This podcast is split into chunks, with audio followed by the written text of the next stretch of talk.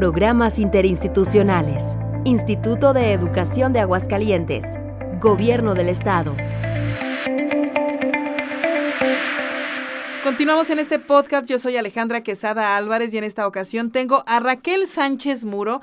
Ella es responsable del programa de locomotora escolar del complejo Tres Centurias, me imagino, ¿o de, dónde? Plaza Tres Centurias. De Plaza Tres Plaza Centurias. Tres Centurias, parte del complejo Tres Centurias. ¿Cómo estás, Raquel? Mucho Acércate al micrófono para escuchar. Mucho gusto, Ale. Qué, qué placer saludarte. Gracias. Algo que desde niños, Raquel, y no, no me vas a dejar mentir, que íbamos a un parque, Sí. íbamos a, de vacaciones a algún lugar y había un recorrido en trenecito. Ay, fabuloso. Era maravilloso que los papás nos consintieran y nos subieran al trenecito. Aunque nada más diera una vuelta así sencilla a la manzana o lo que sea, ¿Ya te marcó? pero el hecho de subirte, de pasear un tren, cosa que no haces todos los días, no hombre, queda el recuerdo para toda la vida. Y más que nada las nuevas generaciones, Ale, que ya ahorita no tienen tanta oportunidad de conocer un tren o de subir, que ya no tuvieron oportunidad de conocer los trenes reales. Ah, sí, claro. Los trenes reales, ya a ellos no les tocó. pero nosotros en la Plaza Tres Centurias podemos, este, tenemos la oportunidad de mostrarles y darles la oportunidad de que vean, se suban, viajen en un tren. Sí. Sí, pueden pasar a, a- a conocer los mm, vagones, los coches reales de los trenes. Eh, dentro de nuestro recorrido es parte ese paseo, eh, les decimos que el paseo por el pasado. El paseo por el pasado porque suben a los trenes, a los coches de tren, al dormitorio, al comedor, este, y aparte, como bien lo mencionas tú, Ah, porque está el, el, el comedor de... Tamaulipas, Ajá. el, el coche comedor Tamaulipas, está el coche dormitorio Cachanilla, Ajá. ¿En cuál eh, se presume que fue de Carlos Salinas de Gortari? el Agualeguas.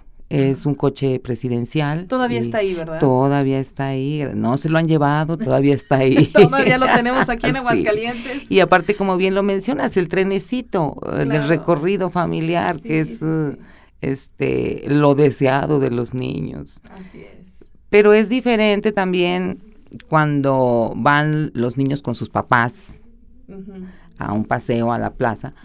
Pero es A una diferente a una visita ustedes, guiada. Sí, claro. Sí, definitivamente. claro. Porque con ustedes los niños tienen la oportunidad no solamente de ver, o sea, conocer el tren, pero nada más a lo visual, sino conocer el tren y su historia y el papel Sí. que jugó en Aguascalientes, que fue un medio de transporte muy importante y que permitió el desarrollo industrial en la ciudad, por supuesto. Fue una conexión en la que Aguascalientes, pues gracias a eso, fue creciendo cada vez más y más y más y pues eh, me atrevo a decirlo que no hace mucho que ya dejó de funcionar el Sí, tren no. como medio de transporte de personal, ¿no? sí. Entonces, los vagones que tienen ustedes precisamente en este espacio y que los niños pueden conocer son diferentes y cada uno tiene un jugaba un papel en diferente. Entonces, el hecho es que el niño entre, conozca y se imagine cómo se transportaba a lo mejor la época de su abuelito. Sí, es como un recorrido ¿No? vivencial. Exactamente, Vivencial. exactamente. Sí, porque puede el niño pasar y luego le decimos, siéntense. Mm, Sientan como si fuera caminando el, el tren. Sí, Sí. Y aparte, la plaza pues tiene un contenido, un legado histórico, como bien lo mencionas, importantísimo. claro.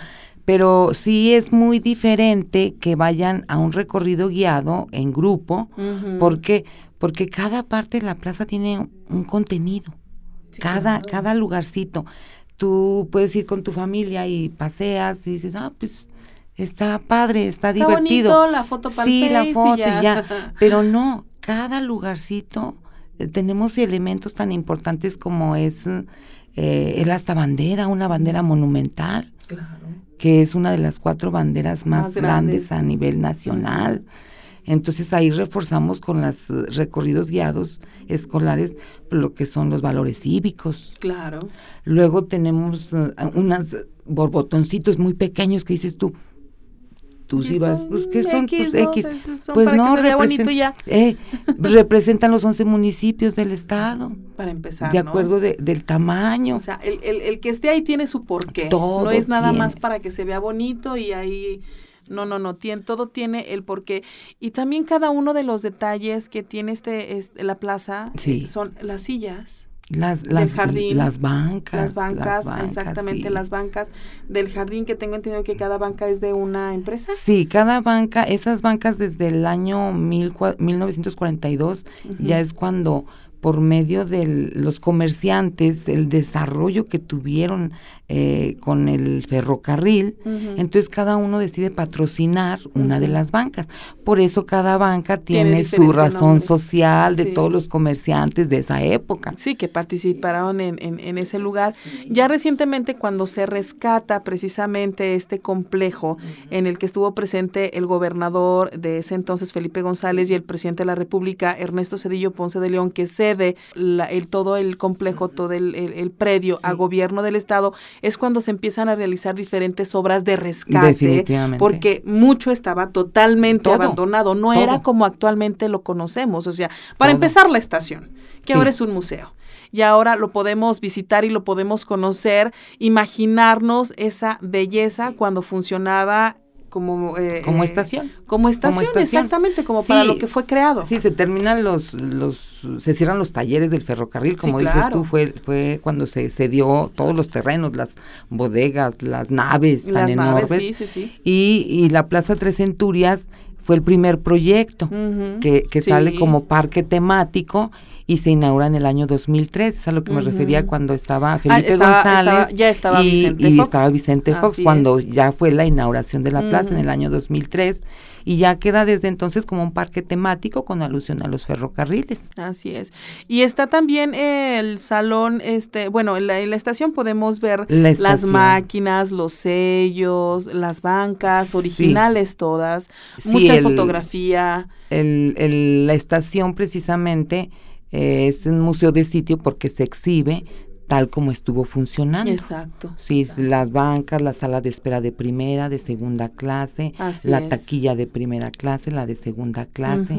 Entonces, esa es una de las partes también importantes que podemos apreciar en este recorrido, ahora ya como el museo de sitio. Así es. Y la nave que está enfrente de la estación sigue funcionando como museo. Sí, como museo, sí, Mm. que es el, los, el- la nave, el antiguo almacén yo de no carga, ah, el almacén de carga. Ah, Sí, porque no Sí. recordaba cómo se llamaba. Sí, está actualmente, actualmente También. como museo, en frente, en la parte norte tiene el acceso y en este también podemos ver, ahí sí, museografía del ferrocarril. Está una caldera, este, están algunas maquetas, eh, algunos checadores, eh, museografía también de esa época. Así es, pues la verdad es que ir a la Plaza Tres Centurias es conocer parte de la historia de Aguascalientes. Definitivamente. Y también es una experiencia que los niños nunca van, Van a, a olvidar. olvidar. jamás van a olvidar el hecho de tener la oportunidad de subirse a un vagón,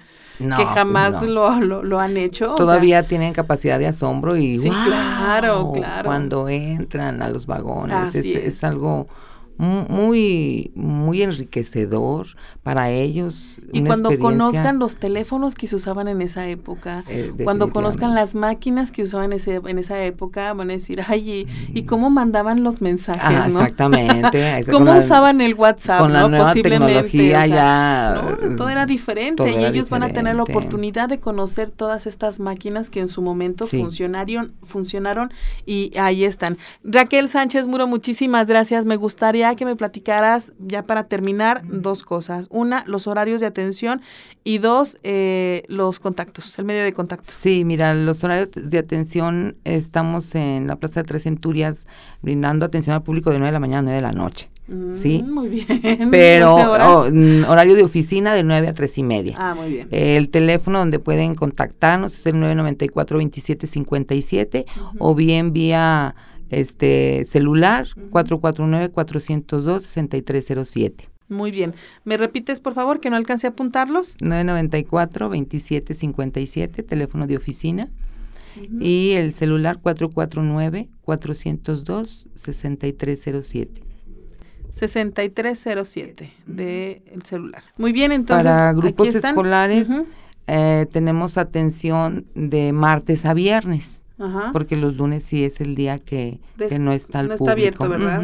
Porque trabajan de martes, a domingo. A domingo al público en general de martes a domingo y para grupos escolares de todos los niveles desde preescolar, primaria y hasta secundaria, este de martes a viernes. Muy bien, entonces los medios de contacto, número telefónico 449 994 2757 y celular directamente si dice no yo no quiero hablar a teléfono de oficina yo directamente a celular 449 402 6307 Raquel Sánchez Muro responsable del programa locomotora escolar muchísimas gracias por estar con nosotros. Muchas gracias y un placer saludarte.